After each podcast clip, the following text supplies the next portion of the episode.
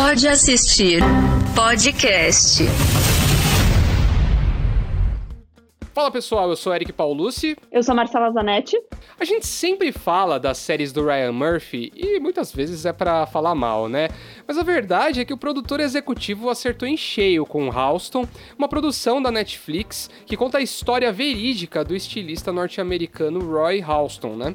É, como o papo é moda, Marcela, eu decidi chamar aí para bater um papo com a gente a Paula Jacob, que já esteve aqui no, no Pode Assistir que agora podemos dizer aí, né, redatora-chefe da Glamour agora, né, Paula? Bem-vinda. Isso. Obrigada, gente. Estou muito feliz de estar aqui de novo falando de Ryan Murphy.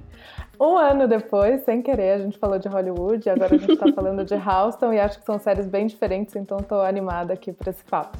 A gente vai trazer a Paula todo ano, vocês esperam no fim de maio, vocês já sabem que tem episódio com a Paula sobre Ryan Murphy. Fica aí tem, o, tem os episódios, tipo, as séries fazem lá. A série sempre tem aqueles episódios, né? Tipo, ah, o episódio de Halloween de Community. Sempre tinha umas Sim, paradas é assim. É o nosso vai ser o episódio de Ryan Murphy da, da, da, da, da Paula. Pode esperar. Em maio e junho, é sempre tem um episódio com ela sobre Ryan Murphy.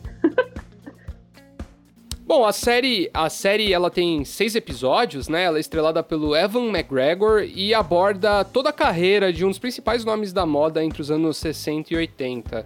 É, de seus icônicos chapéus que vestiam até a primeira-dama Jackie Kennedy, até as formas livres e tecidos leves que redefiniram a moda feminina. É, a produção ela também traz o lado de como o álcool, as drogas e a fama acabaram afastando o Halston né, da verdadeira paixão dele, da visão dele ali de definir a moda como ela era feita na época. Ah, e também traz uma relação bem interessante também com figuras, é, grandes figuras da época, né, que eram muito próximas dele, como é o caso da Liza Minnelli. Ela é inspirada no livro Simply Halston, do Stephen Gaines, e conta com a direção de Daniel Minahan, é, que já dirigiu séries como Game of Thrones, American Crime Story e House of Cards, e tem trabalhado muito com Ryan Murphy, né?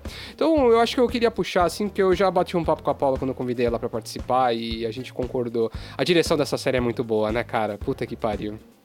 Ela é boa mesmo. Eu acho que diferente das, do, né, que a gente estava falando ano passado de Hollywood, que o Ryan Murphy estava muito em cima ali do, do, da produção, eu acho que ele ficar só ali na produção executiva, de vez em quando ele escreve uns, uns, uns episódios, tirou um pouco essa atmosfera meio de novela que ele tem, sabe? Que a gente vê em outras séries que ele faz. E daí eu acho que isso deu espaço para a gente realmente ver o pedaço da vida dele enquanto estilista e também as questões pessoais, que acho que é o que perpassa ali a história dele, enfim, todos os problemas que ele teve com as drogas, com o álcool, com os vícios, é, enfim. Então eu acho que é, não ter o Ryan Murphy na direção ajudou bastante a série ser, ser mais interessante e menos nesse tom de novela mesmo.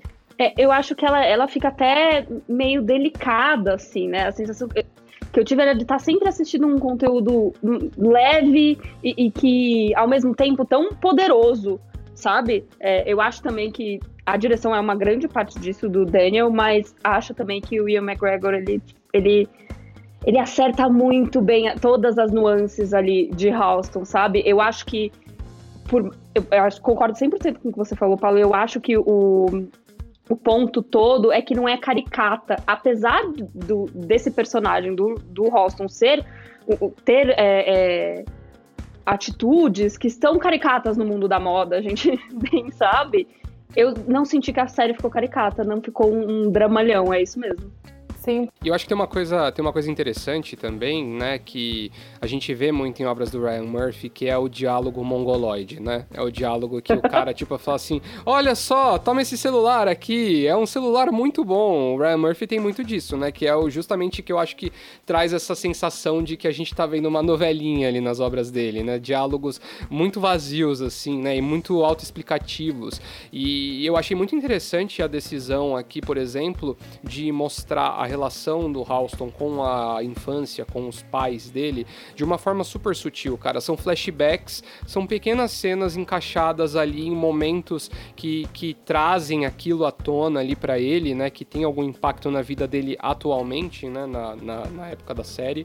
E, e é, tá sempre ali no subtexto, né, cara? Então eu acho que, assim, além de toda essa parte da direção, acho que tem um ótimo roteiro também que traz a informação que a gente precisa é, sem esfregar ela na nossa cara, né? Um negócio que a gente capta, a gente absorve aquilo conforme a gente tá aprendendo e conhecendo a história do Halston.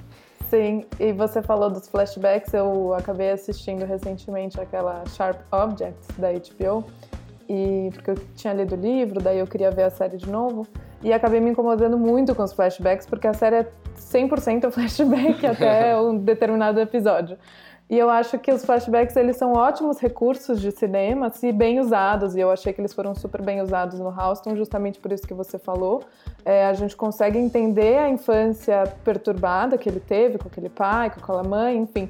Só que sem exatamente aquilo virar o mote da história, porque não é, é só um pra gente localizar ele no tempo e nas emoções dele, né? Exato. E eu acho, eu acho muito, muito interessante como eles usam essa alegoria até do, quando ele tá criando, acho que é o terceiro episódio, quando ele tá criando o perfume dele ali, toda essa memória olfativa, meu Deus do céu, é, que vem com criar o perfume, que, que ele brinca que a, que a perfumista, perfumista até vira psicóloga dele, e todas as emoções que trazem, eu acho que o subtexto tá muito presente nelas, e eu acho uhum. que é, é o momento ali que acerta, sabe? Que você entende a história dele, você entende os traumas, você sofre junto com ele, mas não tem nada exatamente.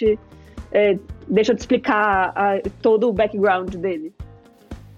Uma outra coisa que eu gostei bastante da, da série aí, falando um pouco sobre até o conteúdo, assim, eu confesso que eh, eu não, eu não conhecia muito a história dele, assim, sabia quem era, mas não, não conhecia exatamente a história dele. E eu achei muito da hora esse lance de ter mostrado como ele foi o primeiro cara meio que a, a ter esse lance forte do licenciamento de, da marca e do nome uhum. dele, né?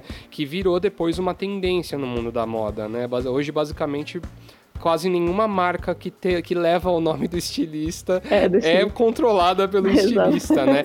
Inclusive, assim, não vou citar nomes, mas tem dois casos muito famosos no Brasil de disputas judiciais de estilistas que perderam o nome para conglomerados de moda, né? Sim, super. E eu acho muito interessante o quanto que tem essa questão criativa, claro, e isso fica muito evidente na série, do quanto que ele não quer se envolver na parte de exatas, né, dos negócios, dos números, que ele quer a criatividade, tipo, confia em mim que eu sei o que eu tô fazendo, né, né, né, ele tem todo esse discurso, mas eu acho muito legal também que a série mostra que a moda não é só uma roupa, não é só uma coisa superficial como muita gente gosta de, de atrelar, né?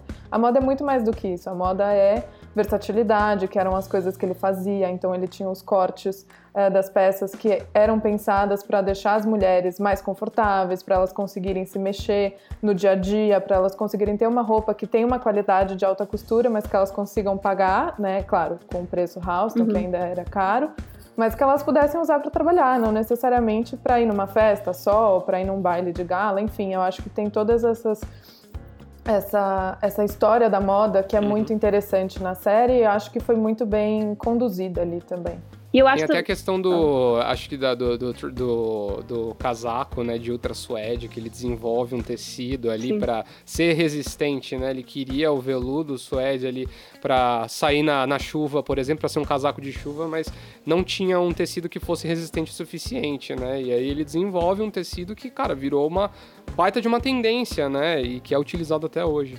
Mas eu acho interessante também como eles colocam, como você vê como o mundo da moda pode ser punitivo também dentro do seu próprio círculo ali. Porque você falou, Eric, assim, ah, eu não conhecia. Eu também não conhecia super de Halston. E eu sempre fui uma pessoa que curtiu moda, etc. Eu acho que é, o fato dele ter perdido o nome dele ali, que assim, não é spoiler, né? Vamos falar que é uma é história. Então, é, dele ter... Tá no Google. Exato. É, exato. não existe a... spoiler na, na, na, história, né? Exato. Napoleão é... perdeu a guerra. Mas até o fato dele ter se vendido ali para JCPenney, para fazer uma, uma coleção que vestisse todas as mulheres da América, eu sinto que é, que é punitivo dentro do círculo da moda de, de não ser mencionado, né? O próprio diretor, o Daniel, ele fala, eu estava lendo uma entrevista que ele fala que o Halston é o estilista americano mais famoso que ninguém conhece. E é, e é verdade, e é isso. E se você for ver, assim, a gente estava até conversando antes da, da gravação. Tipo assim, o perfume dele, o icônico perfume, ainda tá para vender. Mas assim, quem fala de Halston em 2021, entendeu? Ainda, e, e, eu acho que nesse ponto a ajuda do Ryan Murphy é muito interessante, porque ele sempre tem essa coisa de trazer personagens de décadas passadas que não foram conhecidos, mas que foram importantes para a luz de novo, entendeu? Então eu acho que, que foi muito bom nesse sentido. Antes da gente passar para opinião que ninguém pediu, eu queria fazer uma pergunta para Paula, que está aí mais envolvida nesse universo da moda, né? Eu acho que outra grande qualidade ali do, do desse, justamente desse, desse arco, né, da série, mostrando sobre essa questão de, da, da do licenciamento de marca para aplicar em produtos já entrando já numa linha mais popular, né?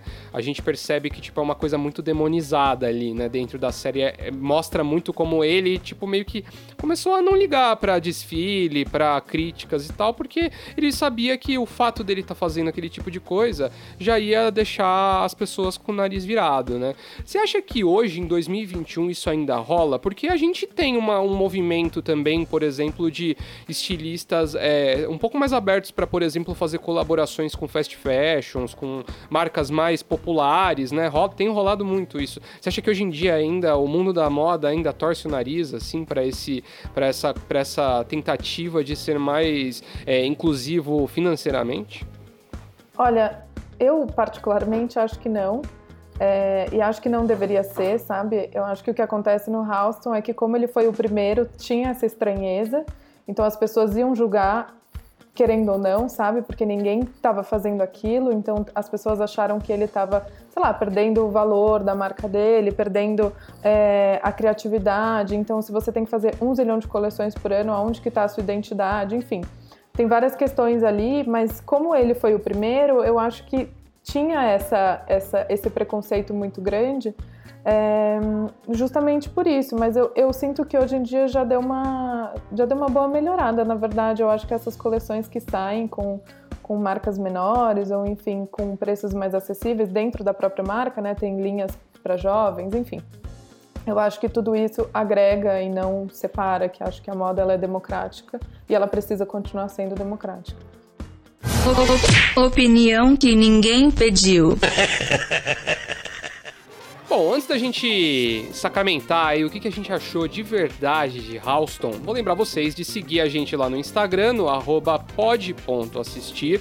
Lembrar também que se você estiver ouvindo a gente em alguma plataforma de, de podcast, Provavelmente tem um botão aí no topo do nosso feed para seguir. Segue a gente lá, porque assim você fica sabendo toda vez que sai um novo episódio. E talvez você esteja assistindo a gente em algum lugar. Aí pode ser no Yahoo, pode ser no YouTube. Se for no YouTube, você já sabe, né? Deixa o like, se inscreve. Ativa você o sininho. Não preciso te explicar. Ativa sininho, faz tudo isso. Se você estiver assistindo no Yahoo, muito obrigado, que é o que paga o nosso salário, mas não tem muita ação além de assistir a gente até Continua aí. É, é isso. E também segue a gente nas nossas redes pessoais. A minha é Eric Paulucci, Eric com K, Paulucci com dois S no final. A minha é arroba underline Marcela Zanetti, Marcela com L só, Zanetti com dois T's e I. Paula, o que você quer divulgar aqui hoje? Pode usar projetos paralelos, o que você quiser. Não, pode me seguir no arroba pjacob, com J-A-Y-C-O-B. É, eu tinha o meu Instagram na né, Arte do Cinema, mas eu acabei resolvendo juntar as duas coisas porque facilita o dia a dia. pois é, nem fale, nem, nem me fale, nem me fale. Bom, Paulo, então eu vou começar, vou começar com você aí. Acho que já ficou claro é, que a gente gostou muito da série, acho que todo mundo aqui tá, tá de acordo, né? A gente curtiu, mas o que, que chamou mais atenção, assim, na série como um todo? Ah, eu sempre fico falando, né, do figurino e da direção de arte, mas acho que justamente esses dois pontos que a gente não conseguiu comentar antes, que eu queria enfatizar aqui, eu até peguei o nome das pessoas. É, a Geriana San Juan é a figurinista, ela é especialista em série de TV, ela já fez vários trabalhos com a Netflix, ela fez The Sinner, fez é, The Get Down, que é aquela outra série de época também. E ela trabalhou no começo da carreira em Gossip Girl. E a direção de arte é do Mark Ricker. Ele faz filmes de época também. Ele fez A Voz Suprema do Blues recentemente, fez Trumbull e fez O Escândalo. Eu acho que essa combinação de, de figurino, acho que, claro, né, ele tinha que ser importante para a história, tinha que ser relevante ali, e, e ela consegue trazer essa potência é, do que o Houston fazia na época, com as cores, com os shapes, com os tecidos, com um, o como fala? A sutileza acho que do movimento das peças que ele criou. Eu acho que ela conseguiu é, reviver isso e é muito bonito ver. E aí junto com isso essa direção de arte que, que te encanta né? Parece que você está ali num, num conto de fadas mas sem ser tão irreal assim eu acho que até tem um, tem um ponto interessante, né? Assim, a, a, toda a cenografia da série, ela, ela conversa muito e ela te situa muito em que momento da, do, da, da época você tá, Sim. né? Porque é, quando, quando a gente entra pros anos 70 ali e, e, comecinho dos 80, que é realmente onde a história pega mais, né? É, cara, toda aquela parte do ateliê dele, do escritório, Sim. né? Super anos 70, Sim, né? Aquele lance do carpete vermelho Tudo espelhado. E, tal. e depois é, tudo. E, e, depois, e aí depois você tem aquele. Aí você tem o, a, o loft dele lá, né? O apartamento, que é super minimalista. Obra. Eu acho demais, eu acho demais tem uma parte que ele fala lá que o amante dele, lá, o Vitor Hugo, rouba é, Andy Warhols dele, que ele fala assim: ah, ele pegou uns Andy Warhol lá, mas. Então, mas essa é, uma das partes que eu honestamente não sei dizer o porquê, mas ele, tanto quanto a Lisa Minelli, o Andy Warhol era muito amigo dele de, de, de no rolezinho uhum. do, do Estúdio 54 ali, né? E como uma homenagem rolou essa, essa, essa frase. Não sei se não foi licenciado o personagem do Andy Warhol pra série. Não sei se teve um problema. Sim. Mas ele também era super amigo do, do, do próprio Halston. E eu concordo 100% com vocês, assim, eu acho que a direção de arte é uma das coisas mais bonitas. Como eu, como eu disse, eu acho a série linda. Ela é leve, ela é curta, ela tem cinco episódios, ela é o que você precisa ali no final de semana. É. Ao mesmo tempo, é uma história tão é, é pesada, né? É, não, assim, que é contada de uma, de uma forma tão delicada. Então, assim, eu amei Halston, assistiria de novo. E indico pra todo mundo mesmo. Aí eu acho que você falou bem ali no começo do episódio, que você falou que tipo, ela, é uma, ela é leve, mas ela trata pontos assim delicados de uma forma Pra, pra ficar dentro do ambiente da, da série de uma forma é. elegante, né? Porque é, até a questão, até toda a questão ali, né, do surto, do início do surto de HIV em Nova York, é, são todos são todos pontos que acabam construindo a história como um todo, mas que não precisam necessariamente o que poderia acontecer em alguma outra produção, de ter tipo assim, um episódio para falar sobre isso, um episódio para falar sobre tal coisa. E, a série ela consegue distribuir muito bem todos os elementos que ela, que ela quer trabalhar, né? E aí eu acho que, cara, eu, eu acho muito interessante, assim, porque eu, eu gosto desse Ryan Murphy que fala sobre é, coisas que ele viveu ou que ele é, presenciou mais do que o Ryan Murphy que descreve coisas que ele que ele é, homenageia, que ele admira e tudo mais. Então, quando ele faz esse trampo de trazer toda essa questão mais séria da parada, né? É, a gente vê isso, por exemplo, muito em Pose, que é outra série incrível, incrível dele, né, muito cara? Boa. Talvez, talvez o melhor trabalho Sim. dele, assim, muito, né? Muito, e, muito. E, e, por, e aí eu acho que é onde ele. É, eu acho que é tipo. É, é 100% o lance do lugar de fala, sabe? Ele, ele sabe trazer essa, é, essa, essa história para esse contexto, né? Sim, eu queria só comentar uma coisa relacionada às drogas, né? Que acaba virando um, um lugar ali no, no, na série. É, no começo eu até fiquei com medo deles glamorizarem muito, né? O uso da cocaína, enfim. Porque acho que tudo é muito glamour nessa situação, a moda, essa cena, é, os anos 70 nos Estados Unidos, a cena disco ali nascendo, enfim. Tudo dava para você simplesmente né, glamorizar uma coisa que não deve ser glamorizada e eu acho que eles deram uma solução muito boa dessa sensação de decadência que acabou acontecendo com ele por causa do vício. Então não deixa de ser também importante esse debate, sabe? E eu, eu, eu gosto muito da maneira, é, é, aquela cena emblemática demais do, do potinho de cocaína, da, da cocaína sendo Nossa, encontrada tipo, no telefone. E eu acho que vai em paralelo com toda a história do Estúdio 54, que tem essa decaída gigante, claro, por, por outros motivos, né? Essa negação de impostos e tal, mas que eu acho que mostra, vai de encontro com, com toda essa, essa é, é, esse exagero de prazeres, sabe? Eu acho que eles alinham muito bem ali no roteiro como, como essas duas coisas culminam, assim, a decadência do, do Halston, do, do Estúdio 54, drogas, de, é, tipo, vício em drogas e, e coisa do gênero. Até a cena de overdose da, da Liza, assim, eu acho que eles amarram muito bem.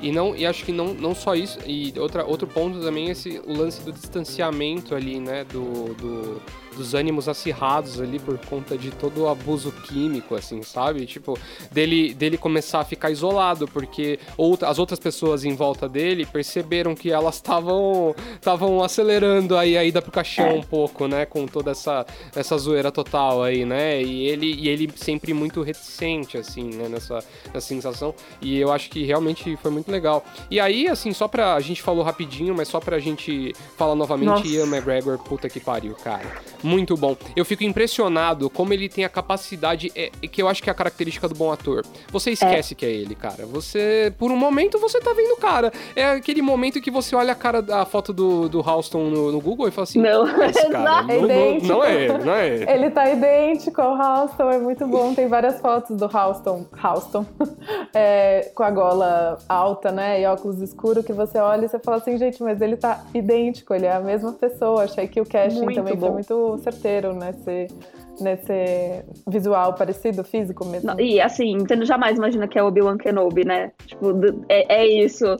Você não, não associa, é exatamente essa a qualidade. Mas não. eu concordo. Nossa, ele também é, assim, é, acho que se não tivesse atuado tão bem quanto o Austin, toda essa elegância, delicadeza, é, claro, seriam pontos altos, mas sem ele não tem essa série. Uhum. Apesar de que eu acho que os outros atores também estão muito bem em seus respectivos papéis, Sim. mas ele, ele rouba o show do, da maneira que é.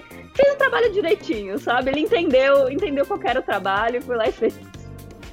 É, e, e, é. Porque no fundo, no fundo, é uma série que ela se sustenta é. muito no personagem ali, né? Não tem como, né, cara? É o, é o ponto principal, né? Os outros personagens, eu acho que eles até são, assim, periféricos demais, assim, sabe?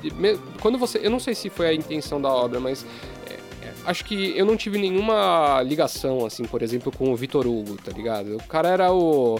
Era o, sei lá, o Michê do cara, assim, nunca foi um, um, sei lá, um grande amor dele e tal. Pelo menos nunca deu essa sensação, assim. E quando ele dá as esnobadas no Vitor Hugo, eu falo assim. Tá bom, que se dane, cara. Não, não tô muito import me importando com ele. Mas eu acho, e aí não sei se vocês concordam, eu acho que chega a ser quase proposital, porque você vê uma diferença muito grande de quando ele fala com a Liza e quando ele fala com o Vitor Hugo, sabe? Você consegue entrar numa. Tipo, juntar os dois.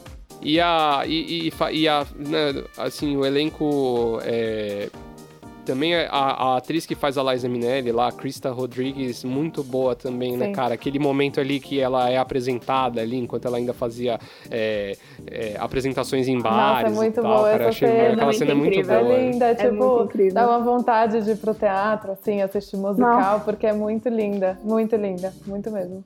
Presa em casa um ano e meio, vendo é, é os, as cenas de, da, da boate, do, do 54, fica assim, meu Deus do céu! Céu, é tudo que eu queria, era dançar e suar numa, sabe, numa discoteca dessa. Foi difícil, foi difícil. Eu acho, que eu, envelhe... eu acho que eu envelheci demais durante a pandemia porque eu via aquilo e ficava cansado. Eu já falei assim, nossa, não. Não. É acho que numa situação onde eu poderia escolher, eu provavelmente ficaria em casa vendo Netflix. o Eric fala como se ele tivesse 70 anos também. Pois é. É a idade mental, entendeu? É, é. Por fora eu só aparento ter uns 40 só, mas por dentro. Já foi faz tempo. É, E aí, só pra, não, só pra não deixar a série livre de críticas, eu não sei o que vocês acharam, eu vou tentar. A gente fez um ótimo episódio sem spoilers, se bem que spoilers de série histórica não existe, mas enfim. É, tem um ponto que eu não gostei. Eu queria saber o que vocês acharam. Eu achei a, o final da série um pouco cafona. Toda aquela parte daquele, da- do rolê dele pela costa e tal. Até não, isso eu não achei ruim. Mas aquela montagem meio não linear ali, sabe? Aquele negócio tipo, ah, redenção das críticas. Eu fiquei assim, eu assisti e fiquei. Ah, eu gostei. Ah, cara, sei lá, velho. Eu achei que. Eu achei, achei meio também. Eu cafoninha. até comentei que, tipo, o que me fez gostar desse final que eles propuseram justamente foi não mostrar a morte dele. Exato. Uhum. E aqui sem spoiler, porque enfim, gente, tá no Google, mas assim. é, é, não ter mostrado isso, porque acho que se tivesse, sei lá, um velório, aí vamos velar É, esse caixão e não sei o quê. Acho que seria tão mais novelístico do que o que, Com o que propuseram pra esse final, então eu achei ele mais interessante, assim. Não, não, não seria o tipo de final que, sei lá, me encanta, assim, tanto, mas pelo menos não foi o final que eu tava imaginando que seria, que seria essa, meio que essa novelinha de ai meu Deus do céu, ele morreu Uhum. e tal, e olha o que perdemos, enfim. Eu acho que esse recurso dessa.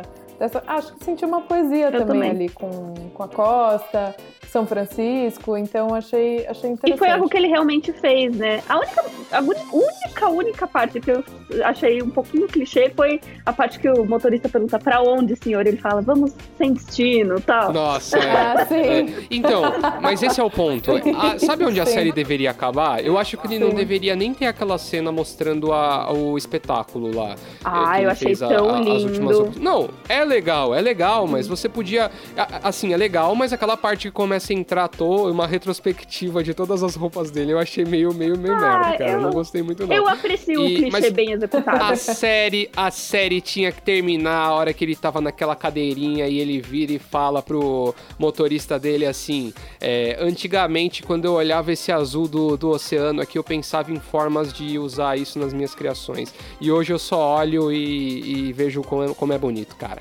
Tinha que acabar aí. Acabou, acabou, é isso, cara. É, é entendeu? verdade. o cara Sim. zerou a vida, É. velho. Ele fez tudo o que ele que precisava fazer, entendeu? Eu acho que esse é o Sim. da hora da, da, da série, assim. Ela, apesar de ter, né, dela ter um final de certa forma triste, porque ele morre precocemente por conta da, da AIDS, é, ela meio que tem esse tom do tipo assim, cara, o que ele precisava fazer, ele fez, entendeu? Ele viveu intensamente e fez tudo o que ele precisava fazer. E é isso aí, cara. Eu achei que isso foi uma, uma- um negócio legal, assim, sabe? Não precisava ter aquela, Sim. aquele finalzinho dele indo, indo para onde o carro levar, sabe? Carga pesada. Não Sim, precisava. verdade. Acho que poderia ter acabado mesmo na cena da praia. E hoje de manhã eu li uma matéria na Another Magazine falando que, enfim, eles entrevistaram pessoas próximas ao Houston, né? E a galera tava falando que a série é um pouco, enfim, glamourizada, coloca a imagem dele em outro lugar e tal, mas acho que é toda série, É. filme que, que tem um personagem. Acho que tem a licença poética da ficção, porque não é um documentário, então você pode ali né, dar os elementos que você quiser. Então acho que, enfim, fica aí, né, para quem conhece ele, uma pena que a série não, não, não surtiu as expectativas, mas acho que as minhas foram bem positivas, assim. É isso. Só, só vou poder opinar sobre isso quando fizerem alguma série sobre alguma pessoa que eu conheço de verdade, o que nunca vai acontecer. Então. Sim. Você também pode gostar de Bom, Paula, como você é a nossa convidada, a gente sempre deixa você partir na frente e sugerir aí pra quem tá ouvindo o que, que elas podem gostar depois de assistir Houston. Eu logo pensei no filme do Solohan, tem dois, na verdade, mas eu gosto mais de um, é, que é muito bom. Tem também um documentário que eu amo, que é o Dior e Eu, que é lindo, lindo, lindo, lindo, lindo, sim. Acho que é um espetáculo de documentário, para quem gosta de moda, para quem não gosta de moda, acho que enquanto documentário é um belíssimo documentário. Só que, gente, eu, tô, eu até falei pro Eric quando ele me convidou, eu tô obcecada por Cruella da Disney. Eu preciso Tá muito assistir. Cinemas, vai chegar, vai chegar no Disney Plus oficialmente daqui a um tempinho. Eu sei que tá lá é, pro preview, para assinantes, enfim, tem um valor altíssimo é, para você assistir o filme. Mas é que, falando assim da história de um estilista, a Cruella é estilista e é muito linda a ascensão ali da cena punk de Londres e o quanto que aquilo vira um, vira parte de um, de um filme de criança que a gente assistiu quando a gente era pequeno e, e como que vive essa vilã que era estilista num passado, sabe? E ela vira estilista também, né? No, na live action de 96, uhum. se não me engano que é com a Glenn Close, que é Maravilhoso. É mas eu acho que tem essa, essa história da moda muito interessante também nesse filme da Disney que me surpreendeu bastante. Cara, eu tô muito ansiosa para assistir Cruella. Eu ainda não, não assisti. E que bom ouvir alguém falar que, que tá incrível. Eu li algumas, algumas críticas. É, acho que a galera tava esperando outro tipo de. Queriam o remake do, da, da, da assassina de animais, sabe? Mas que bom que, que não é Sim. isso e tô muito, muito louca pra assistir. Quero, quero bem assistir também. Então é isso, Marcela, você tá passando pano pra, pra glamorização de assassinato mas de a, a, a, É isso mesmo. Não, a Paula pode me corrigir, mas diz que o filme novo nem tem esse, esse background. Não Eu acho tem. que a Disney Plus foi, foi inteligente. E aí a crítica é exatamente de, de não ser fiel ao personagem original dos anos 90. Mas em 2021 você vai fazer filme de assassino de doguinho? Não dá, né, gente? Mas é que. Mas é que às vezes a pessoa fica velha e rancorosa. Talvez só não tenha chegado o momento dela, entendeu? Porque a Cruella tá no momento jovem Emma Stone ali. É. Quando ela chegar no Sim. momento Glenn Close, talvez ela esteja um pouco mais rancorosa da vida, né? Aí, de repente. Só, vai saber. Só né? 101 dálmatas pra, pra curar. Cara, eu vou indicar um documentário também, que é Estúdio 54 que se você ficou tão animada, eu, eu acho que eu tô sentindo muita falta da minha vida social, porque eu fiquei completamente obcecada com essa parte da vida do Halston. É, é um documentário de 2018, com o nome Estúdio 54, tem 45 mil é, documentários sobre a boate, mas é o de 2018. Eu assisti na Netflix, mas eu não tenho certeza se ainda está na Netflix, mas eu sei que tem no YouTube.